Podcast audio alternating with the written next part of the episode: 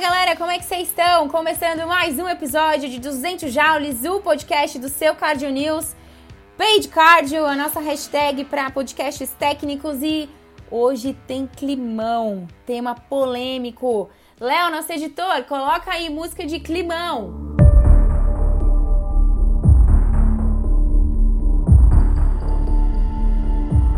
Sentiram o peso? Galera, Hoje tem artigo polêmico, a gente vai falar do Emperor Preserved, artigo apresentado e publicado durante o Congresso Europeu de Cardiologia de 2021.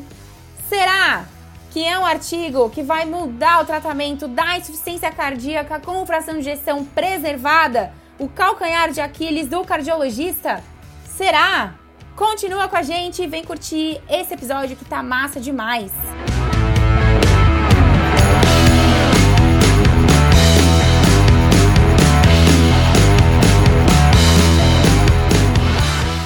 Galera, eu sou Pamela Valelongo e hoje trouxe o mais novo membro do time de seu Cardio News, Carlos Aurélio, para conversar com a gente e comentar esse artigo polêmico publicado no Congresso Europeu de Cardiologia de 2021. Carlos Aurélio, se apresenta pro povo, querido. Opa, minha gente, um prazer estar aqui, né? Né? Principalmente com a grande amiga minha Pan. Então, assim, é, eu sou Carlos Aurélio, sou com muito orgulho mais novo integrante né, do seu Cardio News. Sou cardiologista pelo Instituto Dante Pazanese, sou especialista em insuficiência cardíaca e transplante pelo INCOR, né? E aqui vou compartilhar hoje um pouco sobre esse tema tão polêmico que foi a publicação né, simultânea do Imperial Preserved no ESC e no New England. Né? Vamos falar algumas coisas polêmicas que tem até assim algumas nuances discordantes entre os próprios especialistas. É isso que a gente quer saber. A gente não hum. quer não quer ficar em cima do muro não, que isso daí não é de seu Cardio News não. A gente quer se posicionar. Mas, Aurélio, vamos começar então. Já se apresentou, cara sensacional. Quem conhece Lelinho não, não tem, não tem, é, é, unânime, o cara é sensacional. Vamos começar, Aurélio. O que, que você acha da gente começar falando um pouquinho de um apanhado geral das glifosinas, dessa classe de Perfeito. medicação? Perfeito. Então, assim, realmente as glifosinas, é, os inibidores de SGLT2, eles são uma classe de medicação que inicialmente ela veio, veio no, no âmbito dos antidiabetogênicos, né? Veio, veio justamente para melhorar diabetes. Só que ao, a, a, gente descobriu que ele não era uma medicação só para diminuir a hemoglobina glicada, né? A gente foi vendo que ele tinha benefício também cardiovascular. Então, lá do início, a gente teve alguns estudos como Declare, né? Como Declare, depois o Emparreg, que foram estudos iniciais que mostraram benefício cardiovascular nos pacientes diabéticos.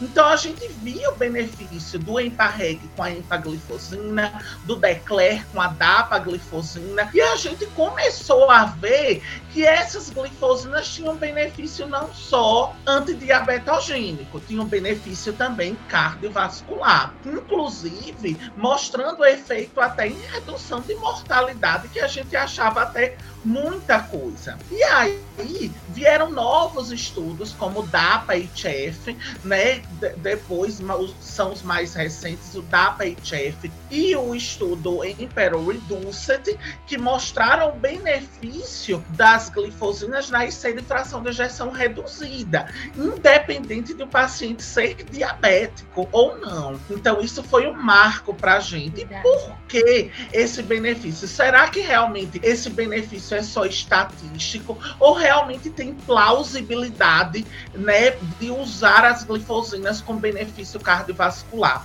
E tem sim benefício. Quando sim, a gente vai ver o mecanismo né? E tem sim, porque o mecanismo cardio, qual é o mecanismo de ação da droga? Ela age lá no néfron proximal, lá no túbulo contorcido proximal, e ela, ela vai, vai ter uma inibição naquele cotransportador sódio-glicose.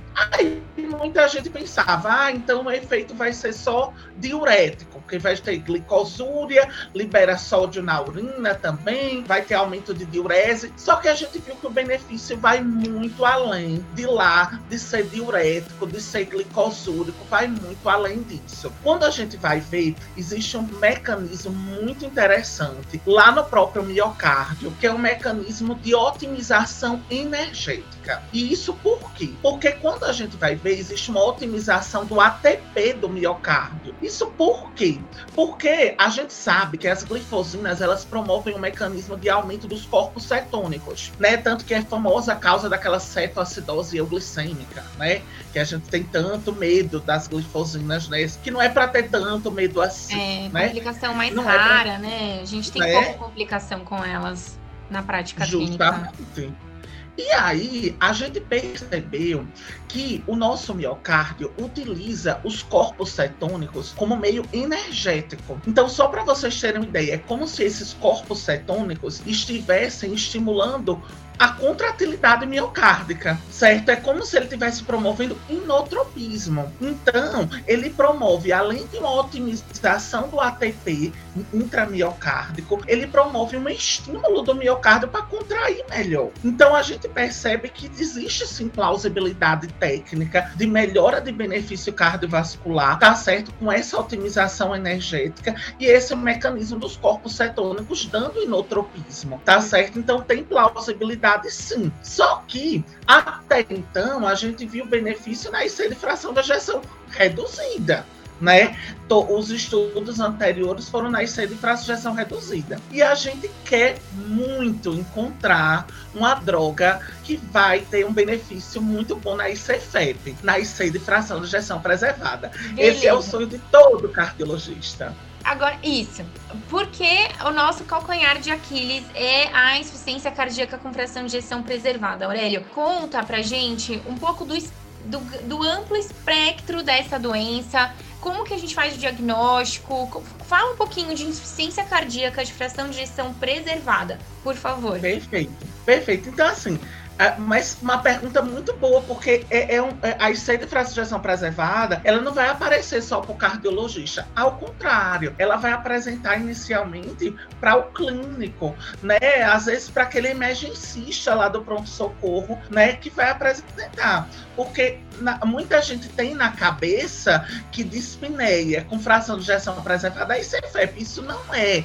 Isso está errado. A gente tem que mudar isso. A gente tem que entender o que é isso é FEP. A IC de fração de injeção preservada, ela é uma insuficiência cardíaca. O paciente tem síndrome de IC. Então, o paciente tem sinais e sintomas congestivos e pode até ter sinais e sintomas de baixo débito. Então, o paciente vai ter dispneia aos esforços, vai ter dispneia para paroxística noturna, vai ter ortopneia, tem pendopneia, tem turgência de jugulares, tem refluxo hepatojugular. Então, ele tem uma clínica de insuficiência cardíaca. Então, não adianta o paciente só ter dispneia. O paciente ah. tem que ter primeiro clínica de insuficiência cardíaca. E esse é o primeiro passo para dar o diagnóstico de IC de fração de ejeção preservada. O segundo passo para dar o diagnóstico de um IC de fração de ejeção preservada é justamente esse. É primeiro é dar, dar a clínica de IC. E a segunda é descobrir se esse paciente tem indícios de uma disfunção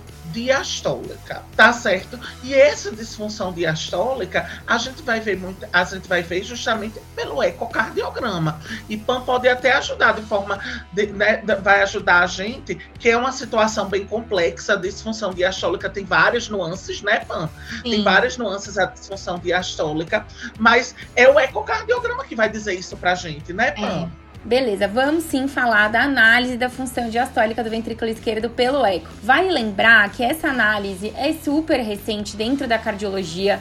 Uh, o documento base que a gente utiliza para dizer no laudo do eco se tem disfunção diastólica e qual o grau, é o documento que foi publicado em 2016, uma parceria entre a Sociedade Americana de Ecocardiografia e a Sociedade Europeia de Imagem Cardiovascular.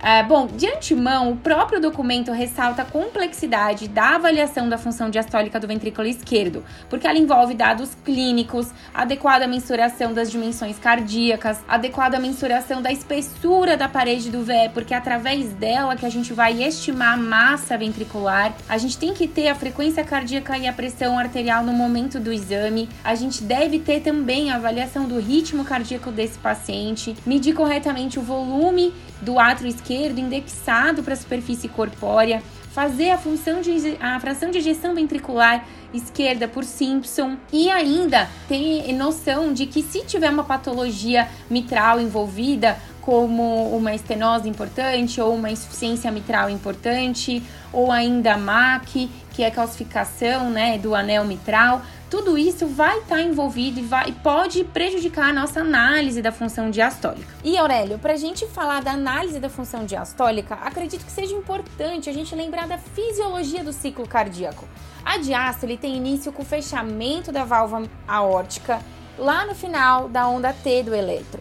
E ela é composta de quatro fases. A primeira fase é a fase do relaxamento isovolumétrico. O que, que acontece? O ventrículo esquerdo vai relaxar ativamente, gastando energia, mantendo o mesmo volume, como o próprio nome diz. A válvula aórtica está fechada e a mitral também está fechada ainda. Nesse momento, o que, que vai acontecer? A pressão intraventricular esquerda vai diminuindo, vai caindo progressivamente até que a pressão do átrio esquerdo supere a do ventrículo esquerdo e a gente tenha então a abertura da válvula mitral.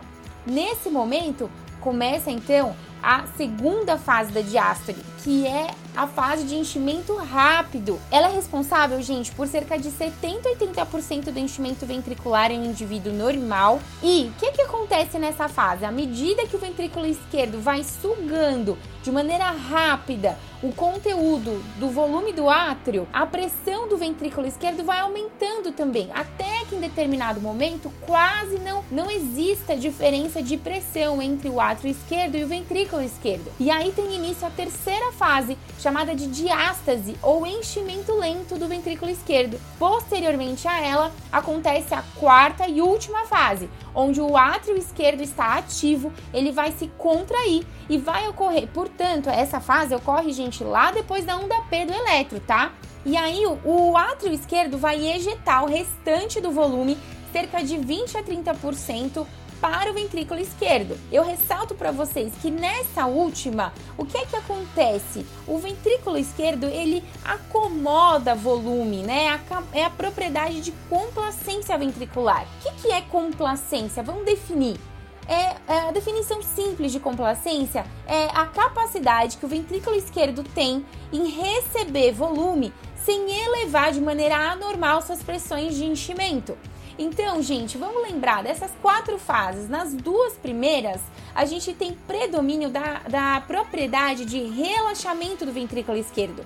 E já nas duas últimas, a gente tem predomínio da propriedade de complacência ventricular. A gente falou, falou, falou, mas e aí, como é que o ecocardiografista faz a bendita da análise da função diastólica. Gente, é simples. O ecocardiografista ele vai utilizar basicamente duas técnicas, que é o feijão com arroz análise da função diastólica, que é o Doppler pulsátil do fluxo transalvar mitral e o Doppler tecidual do anel mitral. Com o Doppler pulsátil do fluxo transalvar mitral, o ecocardiografista ele obtém dados ah, que vão gerar uma análise inicial da diástole ele obtém dados da segunda fase da diástole, que é o enchimento rápido, caracterizado pela onda E, a quarta fase da diástole, que é a contração atrial, uh, chamado de onda A.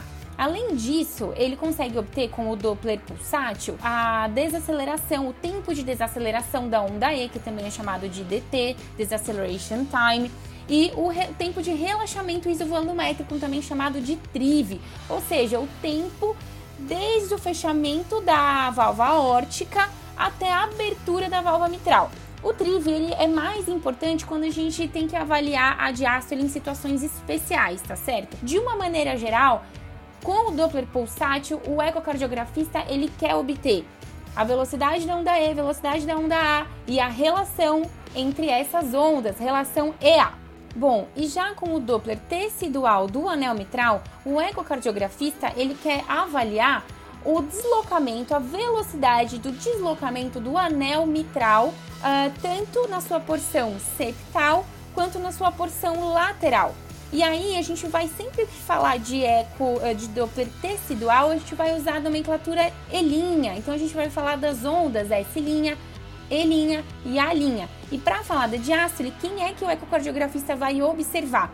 A E'. Então ele observa na fase de enchimento rápido como que o anel lateral se desloca, a velocidade e como que o anel septal da mitral se desloca.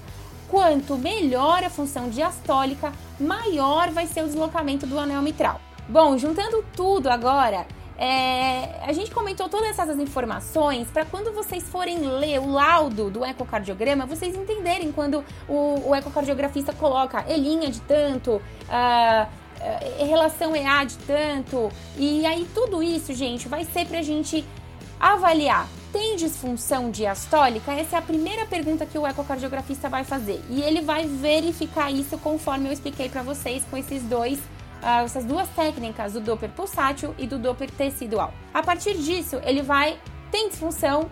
Tem. Aí ele vai dizer pra gente qual é o grau de disfunção. E aí tem uma tabela, a tabela 8B, uh, ah, lá da diretriz de 2016, onde ele vai conseguir classificar de acordo com alguns parâmetros.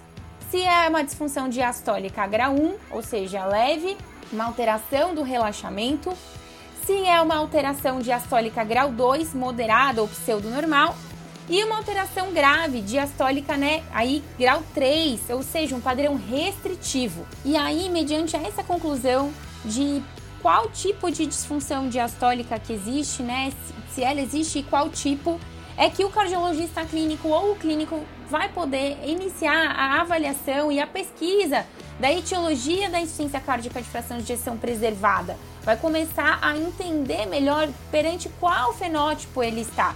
Isso mesmo. Então, assim, é, é, o, que a gente tem que ter em mente é justamente isso. Não adianta ter dispneia e fração de ejeção preservada. É dispneia com clínica de insuficiência cardíaca e associado a isso indícios de disfunção diastólica no eco.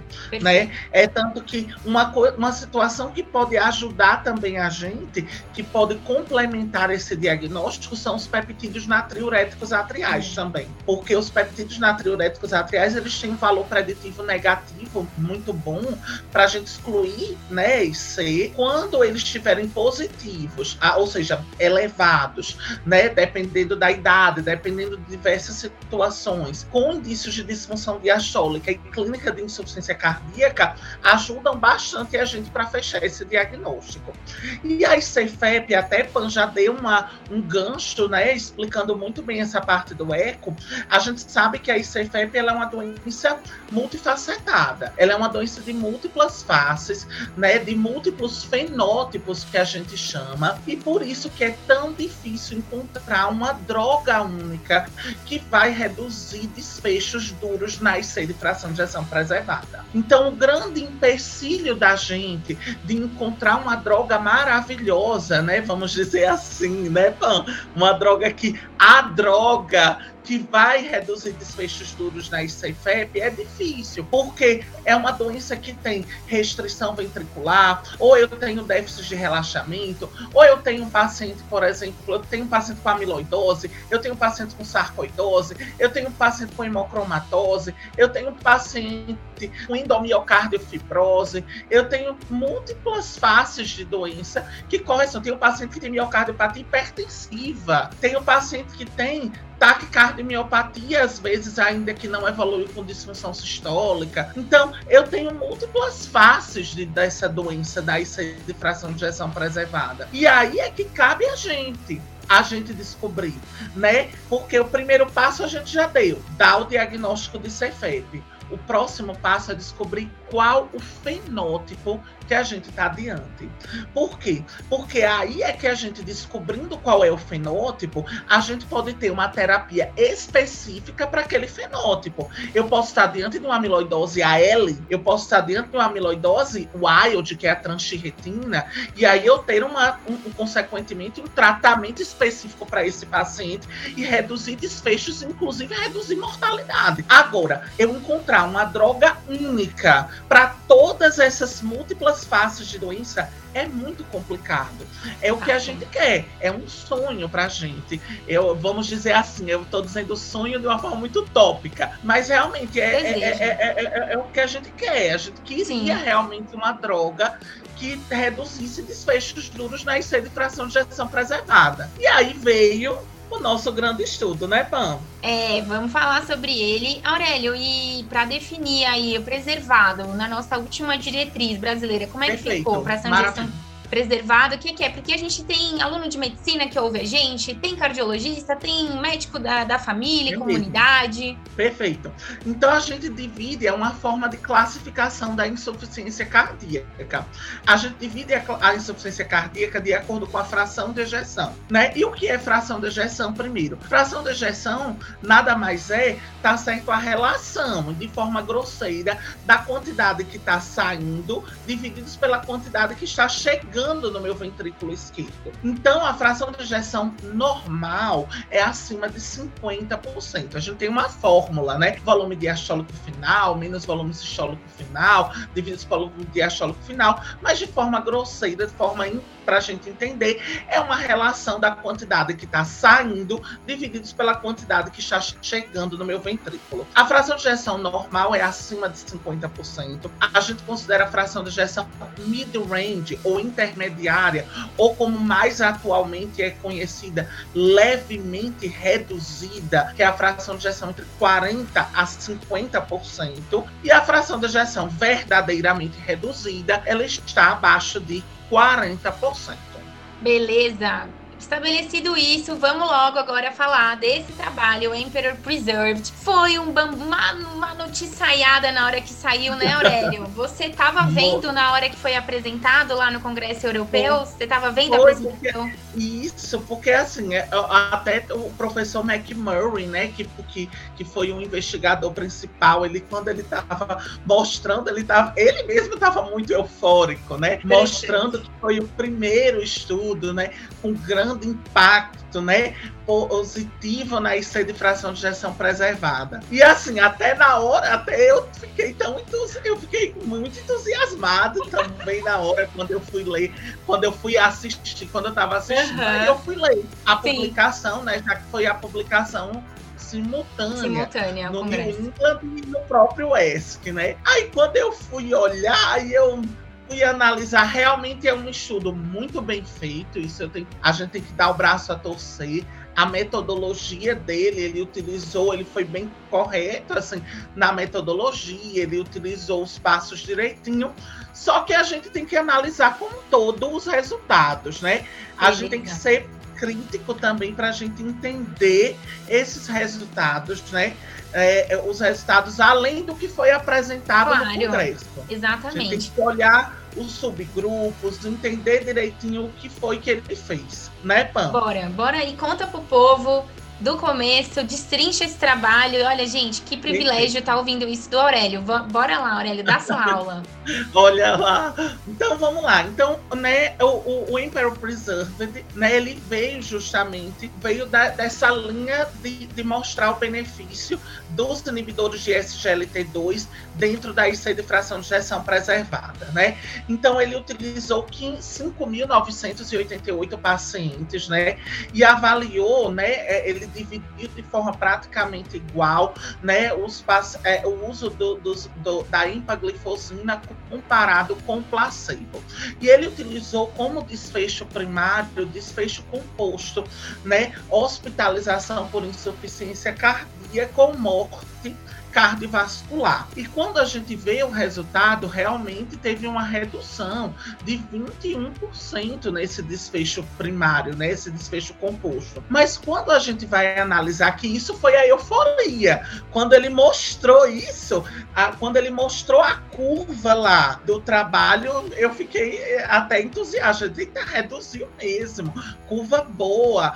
Aí quando a gente foi olhar, a gente percebeu o primeiro ponto reduziu 21%, mas as custas de hospitalização por insuficiência cardíaca. Não teve impacto nem sobre a morte cardiovascular. E o que a gente mais quer não é nem tanto a morte cardiovascular, é morte por todas as causas, né? Que venhamos Sim. e convenhamos, eu sempre falo isso. Não adianta o paciente pegar, não morrer de morte cardiovascular, mas morreu de outra causa. Morreu do mesmo jeito. Então, o ideal mesmo é que fosse morte por todas as causas. Mas quando a gente avalia o impacto de redução de 21% no desfecho primário, foi só por hospitalização por isso. É bom hospitalização por isso? Maravilhoso maravilhoso. É muito bom o paciente não hospitalizar, até porque a gente sabe quanto mais o paciente interna com insuficiência cardíaca, ele nunca vai voltar ao status funcional anterior uhum. dele. Então, não ter hospitalização por isso é maravilhoso. Isso, isso daí é um ponto, sabe. né? Que né? Os, a, os mais entusiastas estão realmente batendo bastante nessa tecla e e a gente tem que concordar também, é um objetivo nosso também, como clínicos, né, cardiologistas clínicos, reduzir internação, né, Aurélio? É. E, e você acha que o desfecho, por eles terem escolhido um desfecho primário composto, obviamente que justamente por isso os dois se, se sobrepõem e puxam tudo para ser um estudo positivo, né? Sim. Em outros trabalhos também utilizaram o, o desfecho por utilizaram também hospitalização por IC. Já tem sido mais Isso. frequente esse desfecho, não é, Aurélio? Isso. Se a gente for até nos estudos da IC de fração de injeção reduzida, a gente tem o shift, né? Que foi um estudo com a população enorme também, que utilizou, avaliou o benefício da ivabradina. E a ivabradina, ela não teve benefício em termos de morte, né? Ela teve benefício em hospitalização por IC. Perfeito. E a gente usa na prática clínica. Tá bem, e a né? gente vê que é bom realmente. Sim. A ivabradina, ela, ela é boa, ela reduz, é, no, nos estudos, no, no shift mostrou redução de hospitalização por insuficiência cardíaca. Então é muito bom, é, a gente quer sim isso. Só ah. que aí tem um outro ponto, né, Pan? Aí a gente tem que analisar, claro, esse desfecho composto, mas aí a gente tem que ver a análise de subgrupos. Claro, né? sim. Isso é importante, porque aí, aí o primeiro ponto, todo mundo, a gente tá bem alegre. Olha, até aqui tudo bem. O paciente pegou, reduziu, reduziu é, o estudo foi um estudo positivo, maravilhoso. É um desfecho que a gente quer? É. Só que aí a gente foi o que me vamos dizer assim, decepcionou, decepcionou um pouco, que foi quando a gente viu a análise de subgrupos. Ele dividiu, né, na análise de subgrupos, por fração de ejeção, porque foi incluso no trabalho qualquer paciente que tinha uma fração de ejeção acima de, acima de 40%. E aí ele dividiu na análise de subgrupos pacientes que tinham fração de ejeção acima de 50%, Sim. e pacientes que tinham fração de injeção entre 40% a 50%. Sim. Quando a gente viu os pacientes que tinham fração de injeção acima de 50%, o estudo foi negativo. Então, quando a gente olha a população realmente com fração de injeção preservada, que é a fração de injeção acima de 50%, a população acima de 50%, o estudo foi negativo, né? Então, esse foi o primeiro ponto que a gente fica meio assim. E certo. quando a gente avalia a população entre 40% a 50%, teve redução em torno de 29% do desfecho composto. Massa! Sim foi 29%, foi 27%, mais ou menos isso. Teve redução em 40% a 50%. Mas, pan, venhamos e convenhamos, 40% a 50% não é fração de ejeção preservada, né? Fração de ejeção preservada é acima de 50%. 40% a 50% é fração de ejeção levemente reduzida. Mid-range, intermediária. Então, assim, foi o que me decepcionou, foi ah. isso. Né? Então, esse é o grande ponto para a gente dizer que realmente, assim, será que realmente, né, a gente pode já colocar na prática clínica as glifosinas na ICD? Para mim, foi, foi, realmente foi, foi um estudo positivo? Foi, foi um estudo positivo. Isso eu não vou, é um fato. Mas assim, quando a gente vai ver análise subgrupo e a gente analisa que só foi positivo mesmo, né, na fração de ejeção entre 40 a 50%, na população com fração de ejeção acima de 50% não foi positivo, é um pouco decepcionante para a gente. Ah. Então, realmente, as glifosinas, elas a gente só com isso, só com esse estudo, não dá para a gente implementar na nossa prática clínica já agora as glifosinas na IC de fração de ação preservada.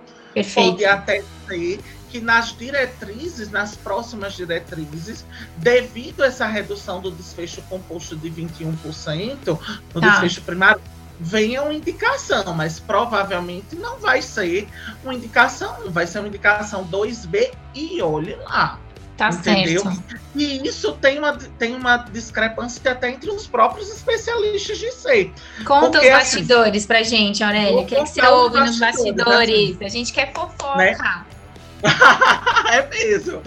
O que a gente vê é isso, assim, é muita gente, eu sou dessa linha, eu, eu acho que é um estudo positivo, mas um positivo fraco. Eu tá. sou dessa linha. Eu sou dessa linha que muitos especialistas estão falando isso, que é um estudo que foi positivo, mas quando a gente vê realmente a população com fração de ejeção realmente preservada, não teve benefício.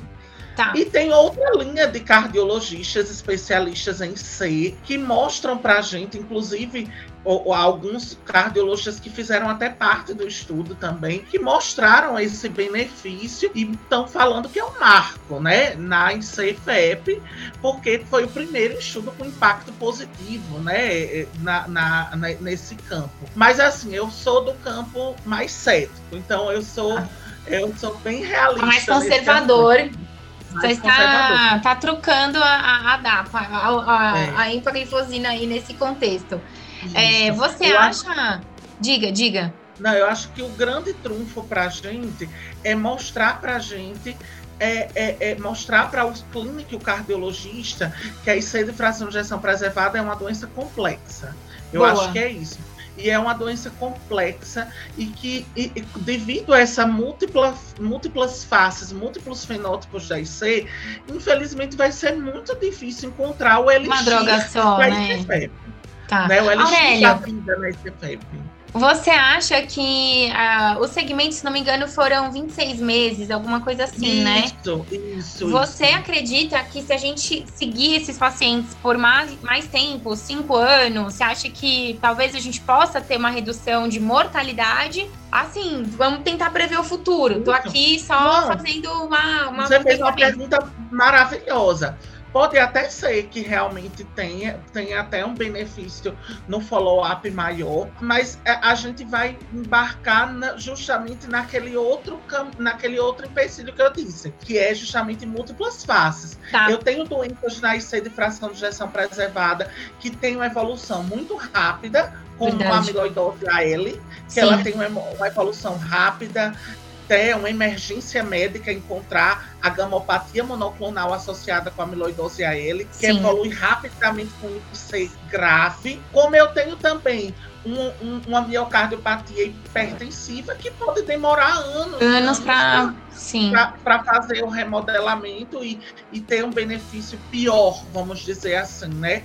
Ou eu tenho, por exemplo, uma sarcoidose que dentro da sarcoidose ela tem múltiplos fenótipos. Eu tenho uma doença que tem uma excelente resposta à corticoterapia, eu tenho outros pacientes que são muito córtico-resistentes, eu tenho que ah. entrar com outros imunossupressores como metotrexate. Então, assim, depende muito. Então, a resposta para essa pergunta é depende. Depende, depende né? Depende do fenótipo de insuficiência cardíaca de fração de ejeção preservada que eu estou diante.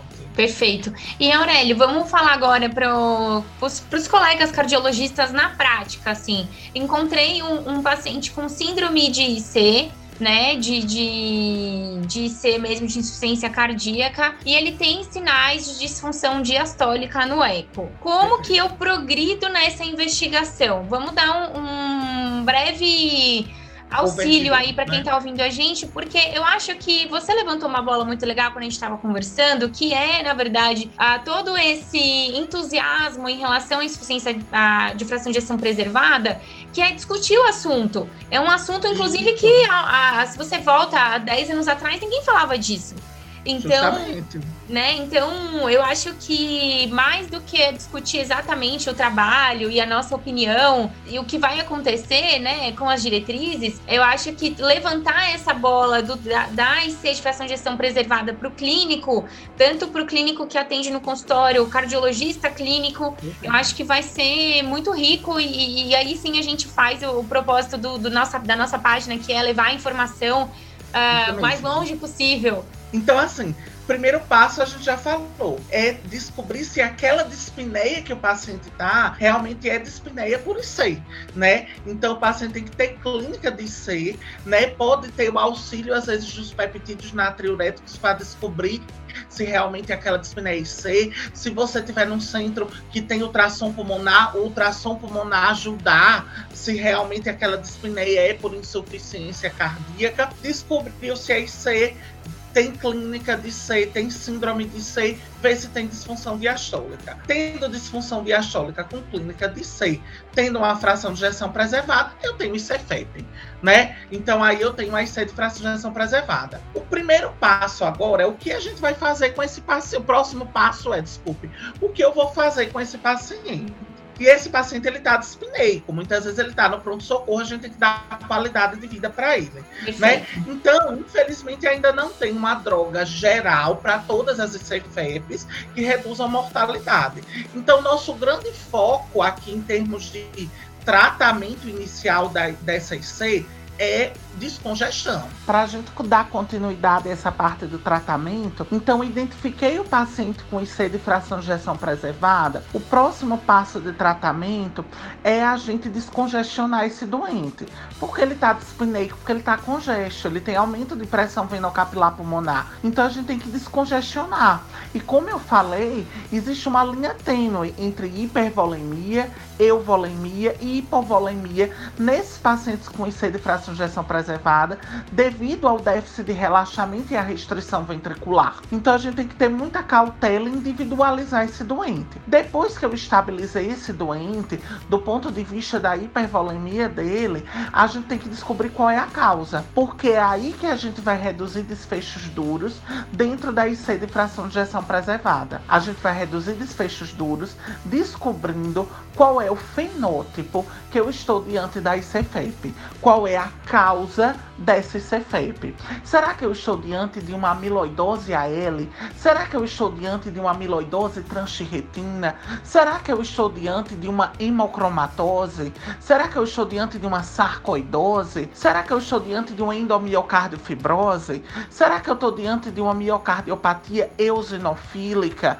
Será que eu estou diante de uma miocardiopatia hipertensiva? Será que eu estou diante de uma miocardiopatia diabética? Será que eu estou diante de um ataque cardiomiopatia que não evoluiu ainda com disfunção sistólica? E aí, para a gente descobrir a causa, tem que estar junto do cardiologista ou às vezes do especialista em insuficiência cardíaca para a gente descobrir a, quais são as pistas que eu estou diante. Será que eu estou diante de um paciente que tem manifestações extracardíacas de amiloidose, como sinal do guaxinim, como macroglossia, como polineuropatia amiloidótica familiar? Rotura do tendão do bíceps, tá certo? Rotura do tendão do bíceps. Será que eu tô tendo, tá certo? Manifestações de hepatopatia, de síndrome nefrótica num paciente não diabético para pensar em amiloidose? Tá certo? Será que eu tô diante de uma gamopatia monoclonal para pensar no amiloidose AL? Será que eu tô diante de uma cintillo com pirofosfato positiva para pensar no amiloidose transtirretina?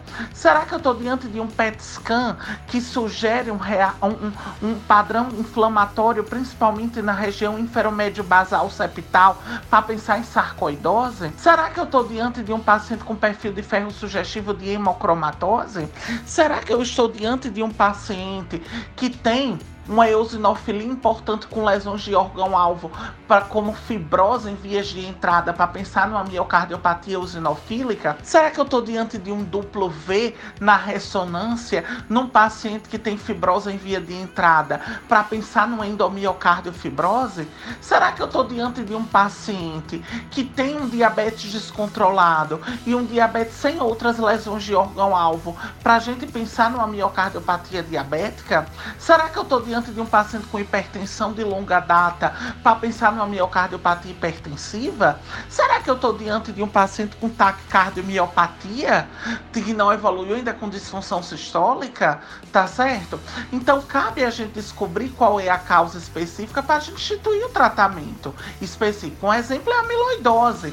A amiloidose, por exemplo, se eu tiver uma amiloidose AL, eu posso pegar, melhorar e dar qualidade de vida do paciente, tá certo? Com, com tratamentos quimioterápicos, transplante de medula óssea autólogo, ou eu estou diante de uma amiloidose transtirretina, em que eu posso utilizar o tafamides, que foi estudado no estudo ATTRACT, ou o inotersen ou patizerran, que vai reduzir inclusive mortalidade dentro da amiloidose transtirretina. E aí por aí vai. Então, o grande trunfo desse podcast não é discutir o Emperor Preserved por si só, é discutir que a IC de fração de preservada é uma doença multifacetada, é uma doença de múltiplos fenótipos e que por causa disso é difícil encontrar uma droga única que vai reduzir desfechos duros dentro da ICFEP, tá certo? E por outro lado, cabe a gente descobrir qual é o fenótipo que eu estou diante, qual é a causa